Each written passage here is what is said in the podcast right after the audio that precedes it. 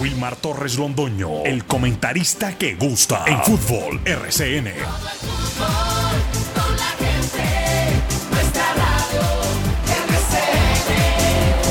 Fútbol RCN. Muy buenos días, bienvenidos amigos oyentes. Aquí estamos los integrantes del Grupo Deportivo Los Dueños del Balón de RCN, presentando Deporte Local Nacional Internacional hoy lunes 29 de mayo del año 2023. La frecuencia 1450 de la M y a través de todas nuestra comunicación herramientas que se escuchan a través de la internet. Así que más adelante, inclusive siempre en su saludo, lo hace Lucas Salomón Osorio, por donde ustedes pueden escuchar el programa, aparte de estar en directo en su receptor, en los 1450 de la M, a través de también de mecanismos de herramientas que se usan y se utilizan y que nosotros acá las tenemos obviamente amigos oyentes para todos ustedes. Ya está listo don Carlos Emilio Aguirre, también está listo don Lucas Salomón Osorio, igualmente saludando a don, a don Jorge William Sánchez Gallego que hace parte de la delegación de los Juegos de Acor que se vienen adelantando en la ciudad de Pereira. Él está allí obviamente como un deportista de alto rendimiento, comillas. Bueno, muy bien. No me ría Lucas, que es verdad. Eh, voy a iniciar con lo del Giro de Italia. Qué bueno uno ver ganar a ese esloveno llamado Prismo Roglic.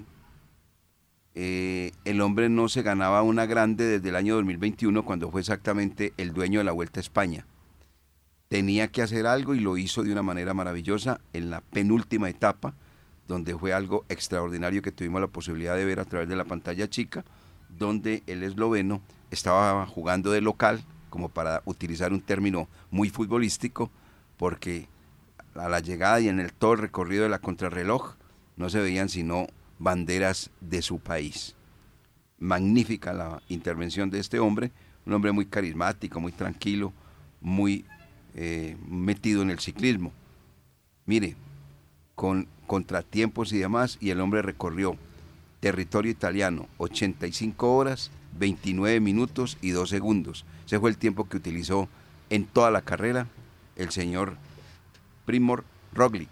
85 horas, 29 minutos, 2 segundos. Corredor del Jumbo. Muy bueno destacar lo de los colombianos. Porque es que infortunadamente nosotros nos dimos a la tarea que si no ganamos entonces no sirve absolutamente para nada, nada. Resulta que allí no estuvo Egan Bernal, no estuvo Nairo Quintana, estos que ganaron, no estuvo el señor Miguel Ángel López, ninguno de estos. Hombre, pues estuvieron unos muchachos nuevos, como en el fútbol, sangre nueva para el ciclismo colombiano. Están aprendiendo, están recorriendo y están corriendo las grandes de Europa. Primero, pues obviamente ese muchacho boyacense Einer Rubio, de 25 años de edad, que se ganó la etapa 13.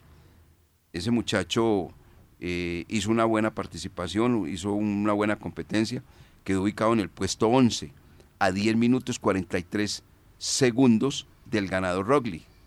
Como también hay que destacar la actuación, además ganó la etapa 13, repito, Einer Rubio.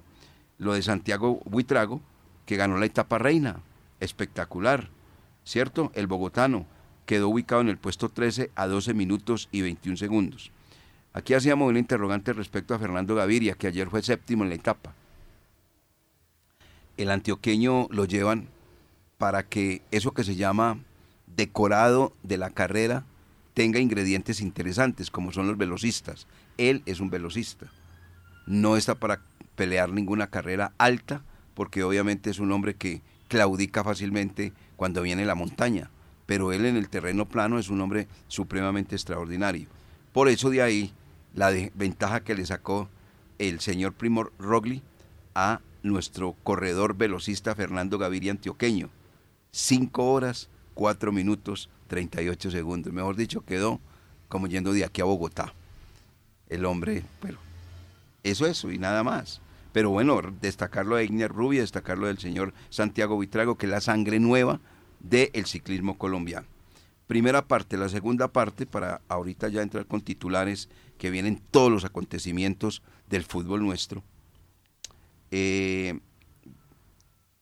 yo veo con mucha tristeza que uno de los equipos del eje cafetero por lo menos en el primer tramo del campeonato, está haciendo lo del Once Caldas, una flaca campaña.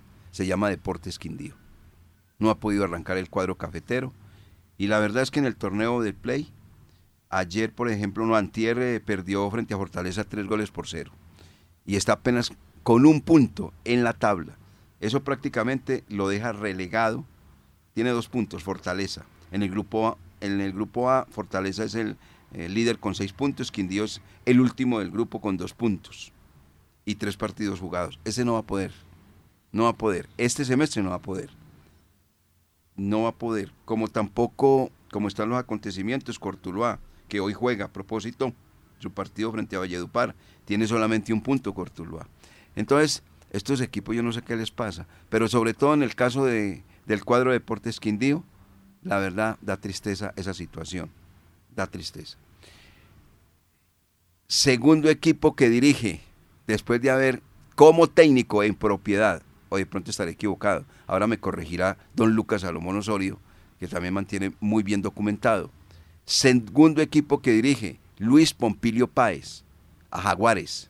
Es el nuevo director técnico del equipo de Jaguares, Luis Pompilio Páez. Entonces, Once Caldas en aquella época donde el Once Caldas estaba peleando todo y Pompilio me metió una equivocada de padre y señor mío íbamos a ser campeones del fútbol colombiano y no fuimos capaces frente a Junior de Barranquilla. Aquí con, la, con el gesto que me hace Lucas, cuando está dicho todo.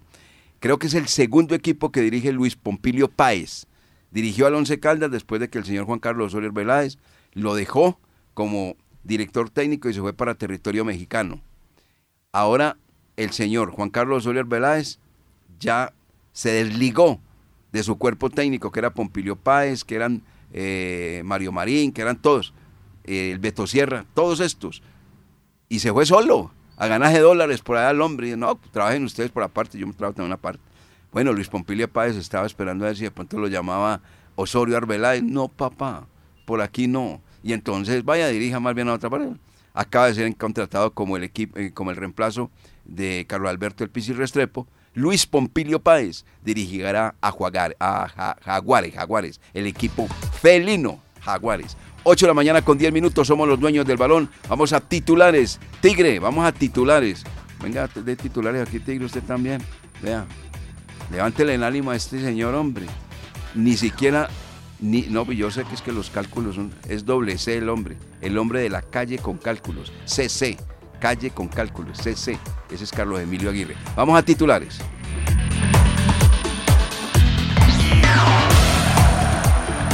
En Antena 2, La Cariñosa, Lucas Salomón Osorio.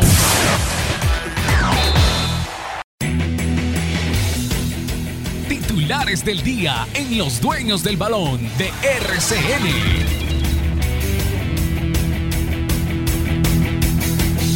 ¿Qué tal, director? Saludo cordial para usted, todas las personas que hasta ahora están en sintonía de los dueños del balón de RCN, que lo hacen a través de nuestro canal de YouTube, los dueños del balón Manizales y los que tal vez no están en sintonía de 8 a 9 de lunes a viernes, también nos escuchan a través de Spotify, que es una herramienta en la cual pueden encontrar el programa editado y al gusto de ustedes en cualquier hora del día. América de Cali venció al Independiente Medellín en el último juego de la fecha 2 de cuadrangulares y es colíder en el grupo B. Alianza Petrolera empató con Atlético Nacional en el Atanasio Girardot y saca ventaja en la zona A. La selección Colombia Sub-20 ya conoce su rival en cuartos de final del Mundial. Eslovaquia el miércoles al mediodía, el próximo destino del equipo de Héctor Cárdenas. Independiente Santa Fe descartó a Lionel Álvarez por el alto costo. Sigue buscando el equipo cardenal técnico para el segundo semestre. En el fútbol internacional, el Leeds United de Luis Sinisterra cayó a la segunda división. Jerry Mina se salvó con Everton, pero no continuará en el club. En el ciclismo, Fernando Gaviria manifestó que se fue del Giro de Italia muy decepcionado, mientras que Einer Rubio terminó como el mejor colombiano en esta competición. Y en Brasil esperan por Carlo Ancelotti. Quieren que sea el técnico de la Verde Amarela sí o sí. están esperando la confirmación del italiano pese a que tiene contrato vigente con el Real Madrid. Claro, fácil, sencillo y preciso. Así se ve y se analiza el fútbol con los dueños del balón. Han descendido algunos equipos ya en la Liga Europea, están terminando las mismas y ya se conocen quiénes no van a estar en la primera categoría en el próximo campeonato. Por ejemplo, el caso del Everton que se salvó, pero muy malo de Jerry Mina, haciendo las veces de Luis Suárez, mordiendo al adversario. Eso ya le dio la vuelta al mundo y ese jugador yo creo que Lucas ahí no va a seguir. No puede seguir porque de verdad ya los europeos los miran con muy malos ojos, porque el comportamiento del hombre en el partido frente al Manchester City no fue el mejor. Y ahora en este partido, donde se salvó la categoría, eh, mordió al jugador Diminic, que es un jugador eh, británico, entre otras cosas. Y eso le ha dado la vuelta al mundo, ¿no? Muy mal comportamiento de parte de Jerry Mina. Y es que ahí no va a seguir, director. Antes del partido final de ayer, donde su equipo salvó por segundo año consecutivo la categoría, porque Everton cuando estuvo James, cuando estuvo Carlo Ancelotti, estuvo luchando por estar en puestos de Europa League o de Champions League. Después el equipo finalmente no pudo sostener el ritmo, cayó en un bache que lleva ya eh, una temporada y media y en la temporada anterior, en la campaña anterior, se salvaron también, quedaron en la posición 16, mientras que este año también en la última fecha, hasta la última fecha compraron la tranquilidad porque ganaron su partido y de esta manera no dejaron que Leicester City los pasara en la tabla de posiciones y entonces salvar la categoría. Hubo invasión. Vea, director, cómo son las cosas. Mientras que unos celebraban el título, que se meten al terreno de juego, a abrazar a sus ídolos, a tomarse algunas fotos en el, en el estadio, en, Goodison Park, también hubo invasión ante eh, la salvada de la categoría, se metieron los hinchas del Everton y ya después entonces eh, retomaron, su, retomaron su puesto, pero la alegría entonces en Liverpool porque el equipo no descendió por segundo año consecutivo ya que tuvo entonces la soga al cuello como se diría popularmente. Oiga, y un equipo que fue campeón, que fue una novedad muy grande en el fútbol eh, de Inglaterra como el Leicester, descendió. Se ha ido el equipo azul, porque utiliza camiseta azul, a la baja, o sea, no jugará la primera categoría en la temporada que comenzará en el mes de octubre, el Leicester. El Leeds United también. El Leeds United, donde estaba o donde está actualmente el colombiano Luis Fernando Sinisterra. Ah, Ahí está Luis Sinisterra, no pudo salvar la categoría con el equipo y entonces también la pierde. El Leicester City, también al cual usted hacía referencia, los Foxes, como se les dice en, en Inglaterra, pierden la categoría después de haber sido campeones en la temporada 2015-2016. Para, vea, para que vea que el tema del descenso, eh, cuando se toma solo un año, puede ser muy dificultoso y puede ser un tiro al aire, porque usted puede tener una mala campaña y vea que le pasó al Leicester que se va entonces a la segunda categoría, mientras que usted sí tiene como ese abono por lo menos de tres temporadas, sí significa que ha venido haciendo las cosas mal si desciende, si desciende después de tres temporadas malas, usted dice, pues es que ya no es una casualidad, ya es que venimos jugando muy mal y desde hace rato el proceso está mal. Entonces, mientras que usted en una sola temporada vea que le puede pasar lo de Leicester, por ejemplo, en Inglaterra. El Leicester, el Lens y el Southampton fueron los equipos que descendieron en Inglaterra. También han descendido los equipos en España. Descendió el Valladolid, el Español y el Elche. Esos son los tres equipos que abandonan también la máxima categoría en el fútbol de España y estaba mirando también lo que tiene que ver con otras con, otro campeonato, a propósito el de Alemania, ¿no? Donde el Bayern Múnich fue campeón con Thomas Tuchel. Eh, a última hora logró, porque venía con muchos inconvenientes. Los tres equipos que vencían en Alemania son, son, son el Chelsea 04, este, el de Adrián Ramos, que él brilla en el América, pero su equipo no, se fue a la B, diría la B yo no, Hertha, Hertha de Berlín, y el Stuttgart. Esos son los tres equipos que no estarán en la primera categoría en Alemania. Los primeros dos mencionados fijos, director. El Stuttgart tiene que jugar eliminatorias de descenso con, el, con uno de los de segunda división en Alemania. Ahí hablando de la, de la Bundesliga, donde el Bayern Múnich volvió a coronarse campeón. Imagínense que el, Borussia Dortmund llegaba con la ventaja a este, a este último compromiso. Llegaba tranquilo, tenía que ganar su partido y era campeón de la Bundesliga flaqueó, como dirían por ahí, El Bayern Múnich sí hizo lo suyo, los dos terminaron con 71 puntos, Borussia Dortmund con más partidos ganados, 22 sobre 21 del Bayern Múnich, pero la diferencia de gol entonces es la que catapulta al Bayern Múnich para ser el nuevo campeón entonces en la categoría primera en Alemania. Ahí está ese repaso rápido de lo que está aconteciendo exactamente con eh, equipos que han finalizado su eh, competencia, unos que van a la Champions League, otros que van a la Europa League y los que descienden. Más adelante haremos el ejercicio de todos los equipos que van a la Champions League en el fútbol europeo, los que han logrado la clasificación y la que le gusta tanto a Jorge William y a Lucas, la Europa League quienes van a jugar la misma también. Vea, director, que en la Serie A Sampdoria ya también confirmado que perdió la categoría con Cremonese, ah, mientras que el Elas Verona... ¿Se que lo comentábamos? Sí, sí, mientras que el Elas Verona tendrá su último partido eh, para tratar de salvar la categoría y esperar entonces que la Spezia no haga lo mismo, no gane su compromiso para poderse quedar en primera. Y hablando de la Liga de España, usted referenciaba el caso del Elche, también del Español, pero queda un compromiso en España, donde el Valladolid, si gana, podría pasar entonces eh, los puntos que tiene el Celta de Vigo y el Almería, y ahí entonces estaría la situación comprometida también, por ejemplo, para el Valencia que el Valencia todavía no se salva director porque tiene 41 puntos, queda un partido, si gana por ejemplo el caso de Valladolid lo va a pasar, si gana Celta de Vigo también, si gana Almería, entonces el Valencia no puede estar todavía confiado de quedarse en la primera categoría, otro de los grandes que tiene Europa, otro de, los grandes que tiene España, que podría caer entonces a la segunda división con este sistema de que se va eh, o se van los peores tres o los peores dos eh, terminada una temporada. Bueno, eh, comentaba ahora Carlos Antonio Alianza que se coronó campeón en el fútbol europeo, ¿cierto? Eh, perdón, en el fútbol peruano, en el fútbol peruano. Alianza Lima. Alianza Lima, sí. Eh, fue campeón, como fue campeón Tigres en México. Es el octavo campeonato que obtiene, este equipo, Tigres, en territorio mexicano.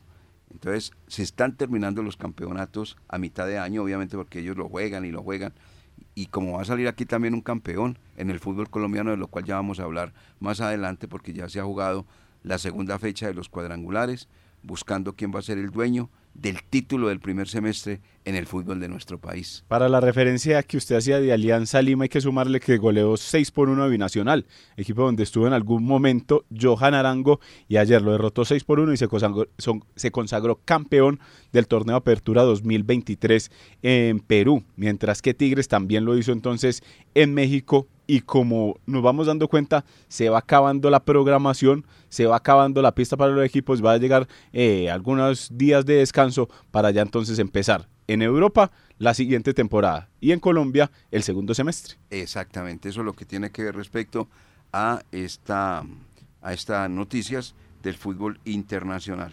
Permítame antes eh, dar a conocer eh, el resultado de la primera sede del equipo Manizales Fútbol Club, que jugó frente a un equipo que tiene el nombre de un exdirector cuando se llamaba Coldeportes, Mario Jiménez, que fue un hombre del baloncesto. ¿Se acuerda de Mario Jiménez o no? Mario Jiménez, sí, sí, sí, sí, claro. Y fue arquero también, Mario ¿Ah, Jiménez, sí, Mario Jiménez. Fue arquero de Millonarios y del Once Caldas, Mario Jiménez. Pero este es un equipo que se llama Mario Jiménez, pertenece al departamento del Risaralda, la ciudad de Pereira.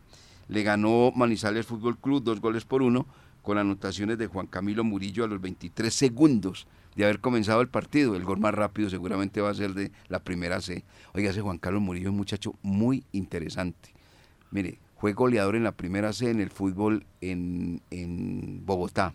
Lo trajo eh, el equipo de La Fiera a jugar el torneo eh, de, Ciudad de, ¿qué? de Ciudad Villa María. Sí, Ciudad de Copa Ciudad de Villa María. Y ya llevaban 10 fechas. A ver, 5, 6, 6 fechas llevaban seis fechas. Él entró a la séptima y quedó de segundo goleador del torneo. Algo tiene, ¿no? Y ahora ya lleva dos goles en la primera C. Es un muchacho bastante interesante, le gusta el gol. Yo lo he visto y muy, muy, muy notable la, participación de este muchacho Juan Carlos Murillo.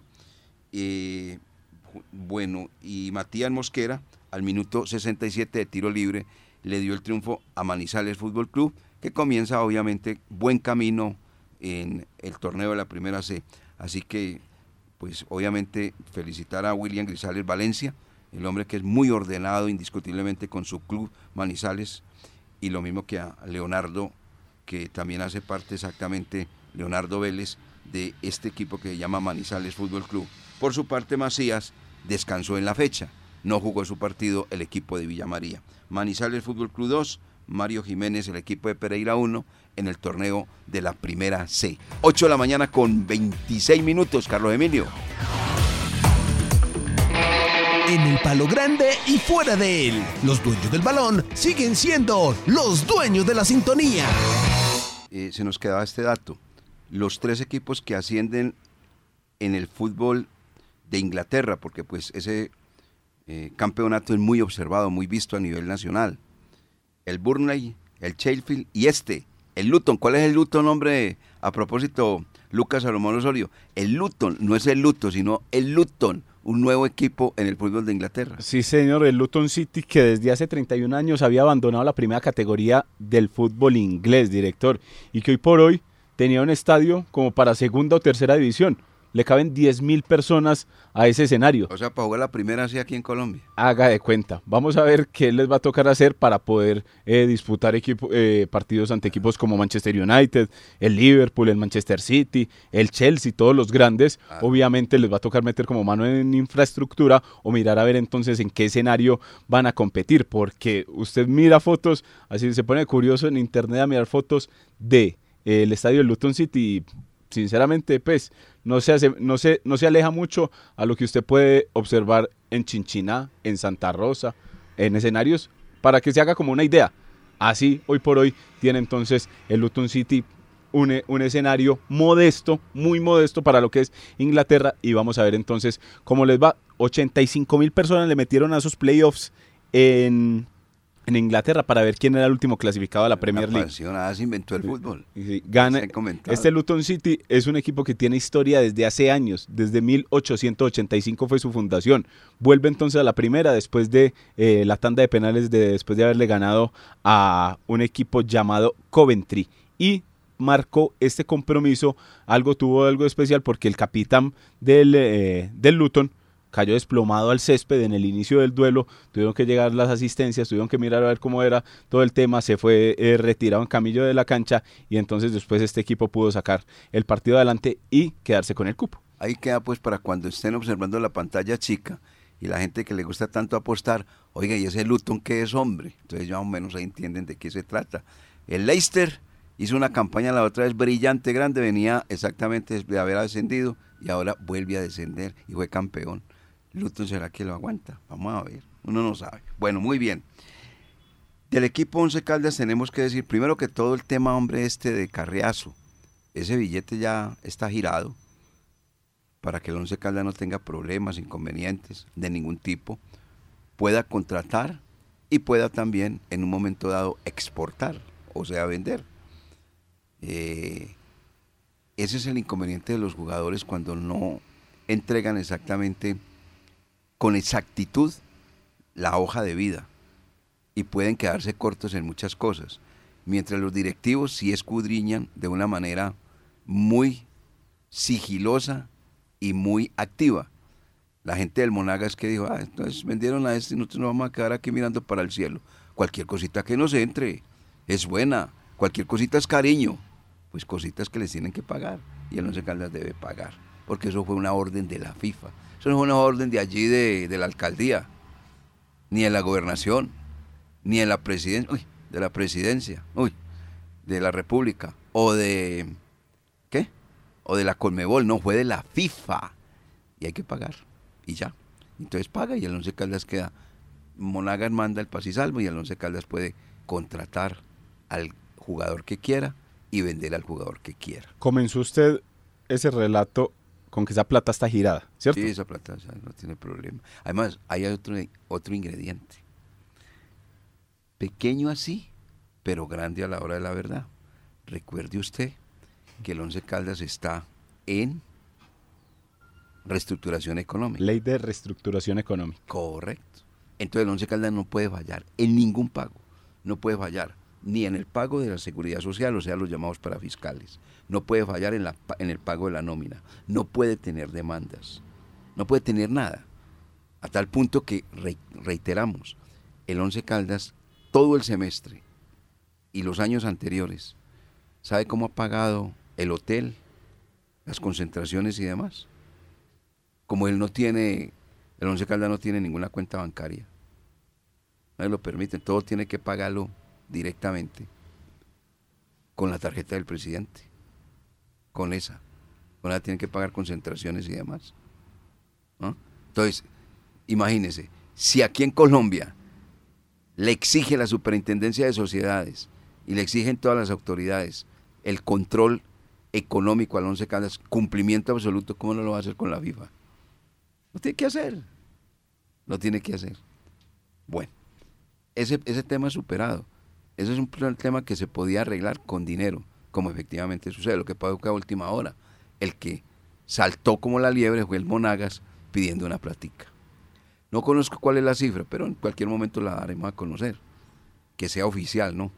La del tema de, de Leonce Caldas. Sí, porque la semana pasada hacíamos referencia que podría ser Hombre, pues, algo así entre unos 22 y 25 millones de pesos. Lo que pasa es que no sé Pero si puede eso se tener toma- variantes. Claro, yo no sé si eso se toma con base a lo que el Once Caldas recibió de el jugador Marcelino Carriazo, que lo dijimos, eso sí esa es la cifra exacta, 100 mil dólares. No recibió más para irse por allá para el fútbol. ¿Dónde es que está Marcelino Carriazo? En Bulgaria. Bulgaria. Y para que Y para que le ha ido bien. Sí, le ha ido bien y ha estado jugando. Ha estado Para darle contexto, porque no toda la gente a veces está enterada. Ah, Lo de los 100 mil dólares es que Marcelino Carreazo le paga al Once Caldas para él quedar libre claro. y poder negociar Quedar- él con la representante donde quisiera. Agente libre, como llaman, ¿no? Exactamente. Porque no todo el mundo está enterado a veces de las para situaciones. recibir el pasisalvo del Once Caldas, exactamente. Y entonces sobre ese dinero es el cual eh, el Club Podría- Monagas podría hace, ser, decimos nosotros, exacto, pues. hace su petición sobre el dinero que le corresponde por los derechos de formación en algún momento. Puede ser. Pero Carreazo dijo cuando llegó a Manizales que él nunca había firmado con ellos. Entonces ahí fue Pero como si usted el- toma la hoja de vida, encuentra que Carriazo aparece jugando en el Monagas. ¿sí? Claro, Ah. dentro de la hoja de vida. Entonces ahí le faltó al Once Caldas mirar bien el tema de Carreazo y no confiar solo en la palabra del jugador, porque el jugador fue el que llegó y dijo, "No, es que yo nunca firmé contrato con ellos, pues yo sí me estuve probando." Pero entonces ahí es donde el están problema las versiones en en la palabra del jugador. ¿Cómo hace uno pues para...? No. Bueno, bien. Hoy vuelven los jugadores, si se me permite, veteranos al Once Caldas a comenzar los entrenamientos correspondientes y activos. Pero comenzarán todos con exámenes médicos hoy. Hoy va a haber eh, exactamente un control de parte del el doctor Gustavo Vinasco y el departamento médico que maneja el profesional manizaleño, exámenes médicos para todos los jugadores del Once Caldas, tanto los que ya trabajaron durante 8 o 10 días, que fueron, como explicamos acá, los jugadores jóvenes, más los suplentes que tuvo el Once Caldas, ahora llegan los que fueron titulares y jugaron muchos partidos, ya se tienen que presentar a exámenes médicos en el día de hoy. Y se espera obviamente que ahí, cuando ya comienzan a hacer los exámenes médicos, ahí se sabe los jugadores que no van a continuar con el cuadro Once Caldas. ¿Para qué le van a hacer chequeo médico a los que no van a estar? Ellos no les van a hacer examen médico. Entonces ahí va a quedar clarito. El Once Caldas, de acuerdo al cuerpo, al cuerpo técnico, va a trabajar lunes, martes y miércoles a mañana y tarde. El jueves ya bajan las cargas, jueves, viernes, nada más un entrenamiento en la mañana. El sábado lo están estudiando para darles libre el domingo. Eso va a ser con todo el trabajo, a vapor. A vapor. Eso es lo que se tiene pensado por parte del cuerpo técnico. A mañana y tarde, lunes, martes y miércoles.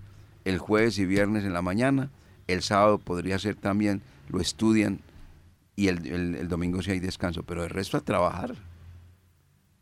Ya llegaron varios de ellos y no les gustó la medida. Pero ¿qué vamos a hacer? Tienen que trabajar. Pablo, les están pagando muy bien. Les están pagando bien y no están jugando campeonato. Entonces que trabajen y se ganen la plática como nos toca a nosotros. Es que lo que manifestábamos eh, la semana anterior, donde estuvieran metidos en los cuadrangulares, ahí estarían también trabajando Igual. todos los días, Sí, preparando los partidos, pero ahí está entonces donde tiene que tener la rebeldía el jugador de fútbol, para ver que en el segundo semestre dirán, no, pero es que vea, si, no, si volvemos a quedar eliminados tempranito, aquí tenemos que seguir trabajando. Entonces que se pongan serios al momento de afrontar los compromisos para que no les cueste tanto trabajar de cara a unos cuadrangulares y no de cara a algo que está todavía muy lejano, porque ellos dicen, se imagina uno, director, ¿cierto? ¿Para qué vamos a empezar a, a carburar desde tan temprano si apenas la liga va a comenzar el 16 de julio? Todavía queda mucho tiempo, pero eso es eso es que eso es Dice problema mucho y error. eso vuela. Sí, pero eso es error de ellos, director, porque si ellos estuvieran compitiendo por los cuadrangulares, fijo, fijo, estarían compitiendo hasta ahorita, hasta mitad de junio, que es ya donde se van a ver, eh, donde se va a ver la gran final del fútbol profesional colombiano, y ahí quedan dos en disputa. Entonces, malo, malo, iban hasta el 10 de junio. Les daban algunos días de descanso y ya iban a empezar nuevamente el tema y el trote al, eh, rumbo al 16 de julio. Entonces, ahí es donde usted dice, eso es que eso es error y problema de ellos haber quedado eliminados, pero muy buena la, muy buena la, la medida para que vean que no es venir y decir en las ruedas de prensa es que hay que trabajar. Ahorita sí, ahí está el dicho, hay Ahí que está. trabajar. A trabajar se dijo. A trabajar se dijo, sí. A mañana y tarde entonces. Y, y de los equipos eliminados, el eh, Once Caldas es el único que quedó trabajando. El resto le dieron vacaciones, a, es que vacaciones a varios. Por ejemplo, el caso de Junior de Barranquilla, apenas va a volver a trabajo ahorita. No, eso tiene que seguir derecho. Jaguares, lo que usted hablaba de Luis Pompilio Páez. Sí, Sí. buscamos el caso de Luis Pompilio Páez y quedó entrenador del Once Caldas desde el primero de enero del 2012 hasta el 2 de abril. Sí. Y nunca se le, yo creo que nunca se le va a olvidar a Pompilio haber perdido esa final, ¿cierto? Contra el eh, Junior de Barranquilla. Entonces, como entrenador, Pompilio Páez en el Once Caldas. Y quedó como interino en América en algún momento. Pero Y- oficial, oficial. Ah, oficial, sí, segundo equipo Jaguares. Segundo equipo porque quedó en interino en Nacional, como por un partidito o dos. América, 31 de marzo al 3 de abril, también un partidito o dos. Y la selección de México, donde estuvo Las- del, del o sea, 7 las de julio. palomitas que le daba su pana. Exacto, donde estuvo del 7 de julio al 31 de julio. Entonces, máximo dos, tres partidos como por equipo en interino. Y ya, la, ya tendrá, diría uno, que tendrá como ese, ese debut en el banco en propiedad, hacer una pretemporada, traer el jugadores, em, fijar un proyecto, porque él cogió, acuérdate que él cogió al Once Caldas en esa época cuando Os- Osorio se lo dejó y se fue. Y, Y le dijo, gane pues, bien, gane bien. pues usted este título con el Once Caldas, súmele la quinta estrella al equipo para que usted se catapulte. Y no fue capaz. No fue capaz. Entonces ahí tiene, entonces estaremos muy pendientes, director al trabajo de Luis Pompilio Páez con Jaguares de Corto. Bueno, a Luis Pompilio Páez, seguramente el profesor Juan Carlos Varela le lanzó la frase aplicada. Luis eh, Pompilio, no te voy a dar pescado, te voy a enseñar a pescar. Ya no más, pescadito. Pesque hermano usted por sus propios medios. A ver cómo es. Y eso se desbarató totalmente ese cuerpo técnico el señor Juan Carlos Soler Veláez, que era con Humberto el Tuto Sierra, que era con El Mario- Beto, el Beto Sierra. Beto Sierra, con Mario Marín, que era el entrenador de arqueros, y con Luis Pompilio Páez, su pana, su inseparable. Lo lleva para toda parte, estaba más hecho ese Pompilio. Ahora le toca responder por sí mismo. Él solito. Él solito. Bueno, antes de los cuadrangulares, pues ya conocimos el rival de Colombia en la sub-20 a octavos de final. El equipo de Héctor Cárdenas jugará frente a eh, eh, Eslovaquia. Eslovaquia. Mejor tercero del grupo B. Los eslovenos perdieron 2 por 0 con Estados Unidos. La ganó 4 por 0, a- que es Fiji, hombre. Fiji.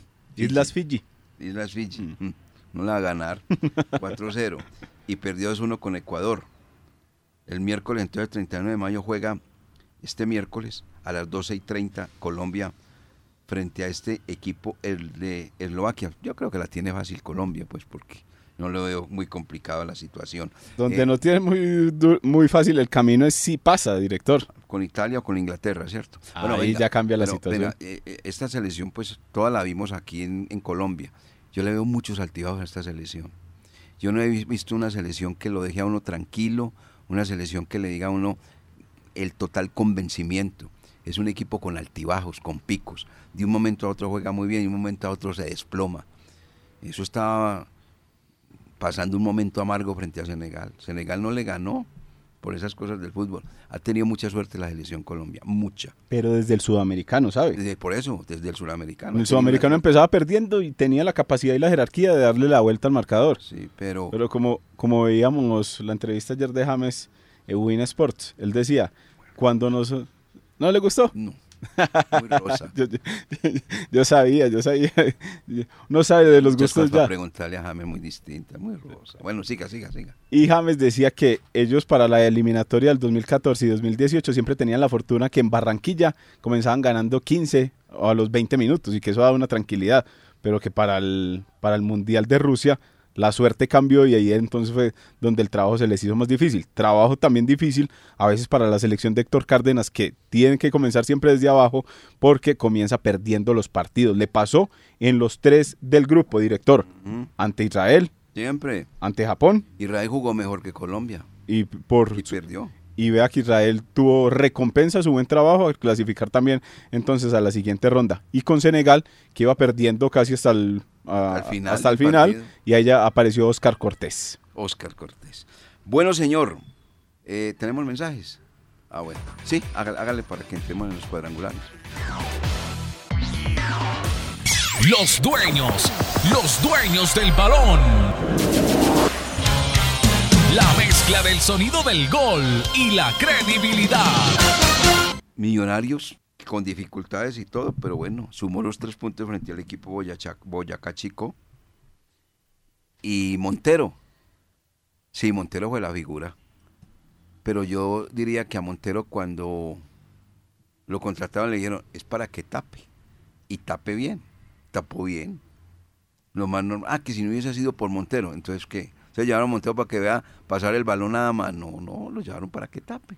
Y tapó bien. Frente a Boyacá Chico, ganó 1-0, tapó pena, todo lo que quiera. Millonarios. Ahí va. Ahí va Millonarios. Sí, pero es que, es, es que ese es el dicho.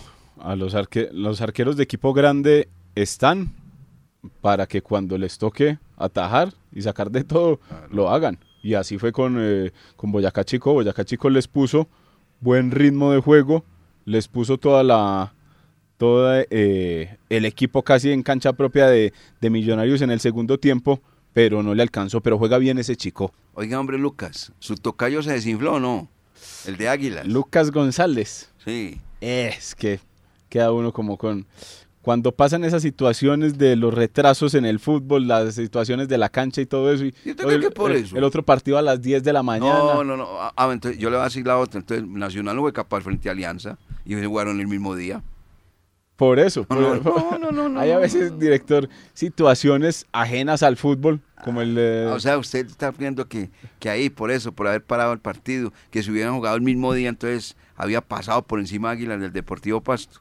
No sé si hubiera pasado por encima del Deportivo Pasto, pero sí hubiera tenido como un comportamiento diferente. Pero ven, dígame usted, un equipo que cabalgó durante toda la campaña, 39 puntos. Sí, por encima de sí. Millonarios, Nacional y todo, y entonces viene Pasto y le dan... No, Yo, es- le- yo lo mismo le voy a decir. Millonarios cabalgó el campeonato del año pasado y jugaron la final Pereira frente al cuadro Deportivo Independiente de Medellín. se desinfló. Ah, bueno, no. Es que... Yo todavía no doy descartado a Águilas. Ah, no, verdad que usted lo tiene como candidato para ganar el título del fútbol. Pero le voy a decir algo. Dele gracias, usted que está haciéndole fuerza a Águilas, al arquero, que en la última jugada, finalizando el partido, en un mano a mano, ahí pudo cobrar el equipo Deportivo Pasto y enterrar a Águilas. A mi amigo José Contreras. Una tajada espectacular tuvo ese José Contreras. Oiga, ¿y la de Chunga qué? Esa taja de Chunga también sobre Jefferson Duque, ¿la vio? Sí, también le tapó Uh. el penal. y la, y la que le salva ahí ese mano a mano entrando al área de Duque que le hace como una gambeta y se la va a picar y Chunga no. Venga, y lo de, y lo de Chunga que ya que le, no había que le había dicho que Es no el que- arquero más promocionado del fútbol por colombiano. eso que no que no iba a segui- que no iba a seguir con Alianza o que no va a seguir que por eso no jugaba y vea alineado. A- hablando, hablando de arqueros, Mario Sebastián Viera, tengo el siguiente dato. 12 años jugando en el cuadro Junior de Barranquilla, 13 goles anotados, 7 títulos con el equipo barranquillero, 3 de liga, 2 de copa y 2 de superligas. Aquí ganó ¿Por- uno, ¿se acuerda? ¿Por qué 2011. estoy hablando de Mario Sebastián Viera? Porque el hombre va. Él no va a aguantar ser suplente. le dijeron que para el segundo semestre el titular iba a ser Jefferson Martínez. Sí, sí, le avisó Bolillo De Abel Sabolillo. que él ve que el Por eso los números que le estoy Sí. dando, 12 años en el cuadro junior de Barranquilla, 13 goles, es un dividendo enorme. No, pues, Arquero, y además- 13 goles, y además- 7 títulos, 3 ligas, 2 copas, 2 superligas. Uh, muy bueno. ¿No le parece que eso es darle como un mal maltrato a un ídolo, un referente del club en algún momento? Pero yo diría que no, porque a Bolillo lo contrataron para dar resultados inmediatos. Y Mario Sebastián Viera venía atajando de regular para abajo. No venía atajando bien. O sea, ya venía Esa atajando con el nombre para y la segunda que perro viejo ladra echado. Bolillo ya había escuchado, este maneja el camerino, este es una cosa tremenda, no sé qué. Ah, de una vez se va desen- desencartando. Y Viera, la situación era que se quería retirar en el Junior de Barranquilla a final de año. Ah, bueno, a lo mejor de pronto aguanta ser suplente y se retira. Esa era Él la tiene contrato hasta diciembre. Hasta diciembre. Y esa era la idea del terminar el contrato y retirarse en el Junior de Barranquilla. Bueno. Pero vamos a ver entonces cómo se pone la situación con Viera. Bueno, resultados de los cuadrangulares. eh, sábado y domingo, don eh, Lucas Salomón Osorio. Sí, los partidos quedaron de la siguiente manera, director. Arrancó eh, el compromiso en, eh, la ciudad, en la ciudad de Bogotá, con el partido entre Millonarios y Boyacá Chico. Allí el equipo, dirigido por Alberto Gamero, ganó un gol por cero. Bueno, Ahí comenzó entonces de buena manera el, el equipo de Alberto Gamero ya a sacar resultados de a tres puntos. Y después, ayer, para hablar del cuadrangular B, ayer el América de Cali derrotó 2 por 0 al Independiente Medellín. muy bien, el América de Cali. Con la, Ahí- ca- con ahí la está. casa casi llena. Ahí están entonces Millonarios América con cuatro puntos, Chico tiene un punto y Medellín tiene un punto. Lo que le hablaba ahorita a Carlos Emilio por fuera de micrófono. Ah, que el que, el que le meta más puntos al otro en esta llave, ahí es donde se puede ir decantando la final entre América y, Millo- entre América y Millonarios. Que se próximo van- partido es América Millonarios en Cali. ¿cierto? exacto. Y después, Partidazo. y después juegan en Bogotá. O sea, juegan en Bogotá. Entonces, el que, Se más saque, vuelve, el, sí. que, el que más saque los puntos ahí, ese va a ser entonces el que va a estar ya muy perfilado para, para avanzar a la siguiente ronda. Porque si usted se pone a mirar, si Chico le saca a Medellín los seis puntos o viceversa, apenas les va a llegar a siete, mientras que Millonarios y América van a tener ocho puntos con una victoria y un empate eh, respectivamente o dos victorias, ¿cierto? Oi- Oiga, Ca- Carlos Emilio, ¿usted le mandó mensaje ayer a Tulio Alberto Gómez Giraldo o no? De cumpleaños, director. Cumplió años ayer, sí. Me he enterado. Sí, no, no está enterado. 6-4. Oiga, director, y por el otro lado, en el grupo A, el partido que hacíamos referencia, Río Negro Águilas Pasto, que comenzó un día, terminó al otro, 0 por 0, flaco, malo, regular diría uno ese compromiso. Y después, eh, o mejor dicho ayer, Nacional empató uno por uno con Alianza Petrolera en una cancha también que deja las dudas si se pues la, la aguantaron, pero usted sabe que cuando ya hay tanta agua en el campo ya es más lo que se lucha que eso, lo que lo que se puede jugar y lo que se ve. Entonces ahí Atlético Nacional uno por uno con Alianza Petrolera, Alianza que saca entonces ventaja, cuatro unidades el equipo de Uber Boder, segundo Nacional 2, Pasto 2 y queda el equipo de Río Negro Águilas con una unidad. Eso es lo que ha hecho el Campeonato Profesional Colombiano. La próxima fecha entonces es eh, este miércoles, ¿no? Sí, señor. Este miércoles eh, comienza la programación en el grupo B, director, con los siguientes compromisos. A las 6 y 15 de la tarde, Chico Medellín. Y a las 8 y 30 de la noche, América Millonarios, en el Pascual Guerrero. Y el jueves se juega el grupo A, con los siguientes compromisos. En el, eh, arrancando esos compromisos por la jornada 3 del fútbol profesional colombiano en cuadrangulares, tenemos el jueves Pasto Alianza 6 y 15 y Nacional Águilas 8 y 30. Los dos partidos, eh, mejor dicho, los dos grupos con los mismos horarios, 6 y cuarto y 8 y 30, miércoles y jueves para que de programa. Nacional Águilas. El que gane ahí saca la cabeza. El otro se puede ir despidiendo de una vez. Y vea que Pasto recibe Alianza. Ahí donde Alianza le vaya y le gane al Pasto. Le cuento pues que Uber Boder se pone, Pasto recibe Alianza. Pasto recibe Alianza. Y donde Alianza le vaya y le gane a Pasto, ¿Así? Boder con siete puntos en primera ronda. Sí. Ah, bueno. Muy bien. ¿Quién sabe? Eso que usted. Bueno, muy bien. Vámonos, hombre, de don mm, Lucas Salomón Osorio. ¿Qué nos queda dentro de esta, dentro de esta información deportiva de este lunes? Referencia en cuanto al tenis con María Camila Osorio, que avanzó a segunda ronda del Roland Garros director, el segundo Sí. grande del año. Sí, Allá sí están como dice usted, ahí está el lomito del tenis. Ya se jugó en Australia, ya viene entonces, eh, se está jugando Roland Garros y avanzó la cucuteña a segunda ronda después de la eliminación de Daniel Galán, el otro colombiano, en primera. Correcto. Y en, la, en el Mundial Sub-20 es la primera vez en esta categoría que clasifican, aprovechando que estamos en nuestro continente, cinco selecciones de este mismo continente. Cinco es la primera vez. Colombia, Uruguay, Brasil, Ecuador y Argentina. Nunca habían clasificado cinco selecciones de Sudamérica en un Mundial Sub-20 y ahora sí clasificaron a octavos. Oiga, la selección Caldas eh, en los Juegos Acor Sí. empató con Quindío 3 por 3 ¿Ah, sí? Sí. Le mandó ese mensaje ahí, don. No, Jorge no, William. lo vi en, lo vi en, en Facebook. Dígale a Jorge William que le mande todos los resultados. por Le voy a decir, mañana les, eh, nos ponemos al tanto. Eh, Amplía. exacto. Bueno, nos vamos. Oiga, el pollo con banda de capitán y todo en ese 3x3. Con banda de café. Banda de capitán. Y. ¿Y dónde fue la banda? Eh, ¿Qué parte?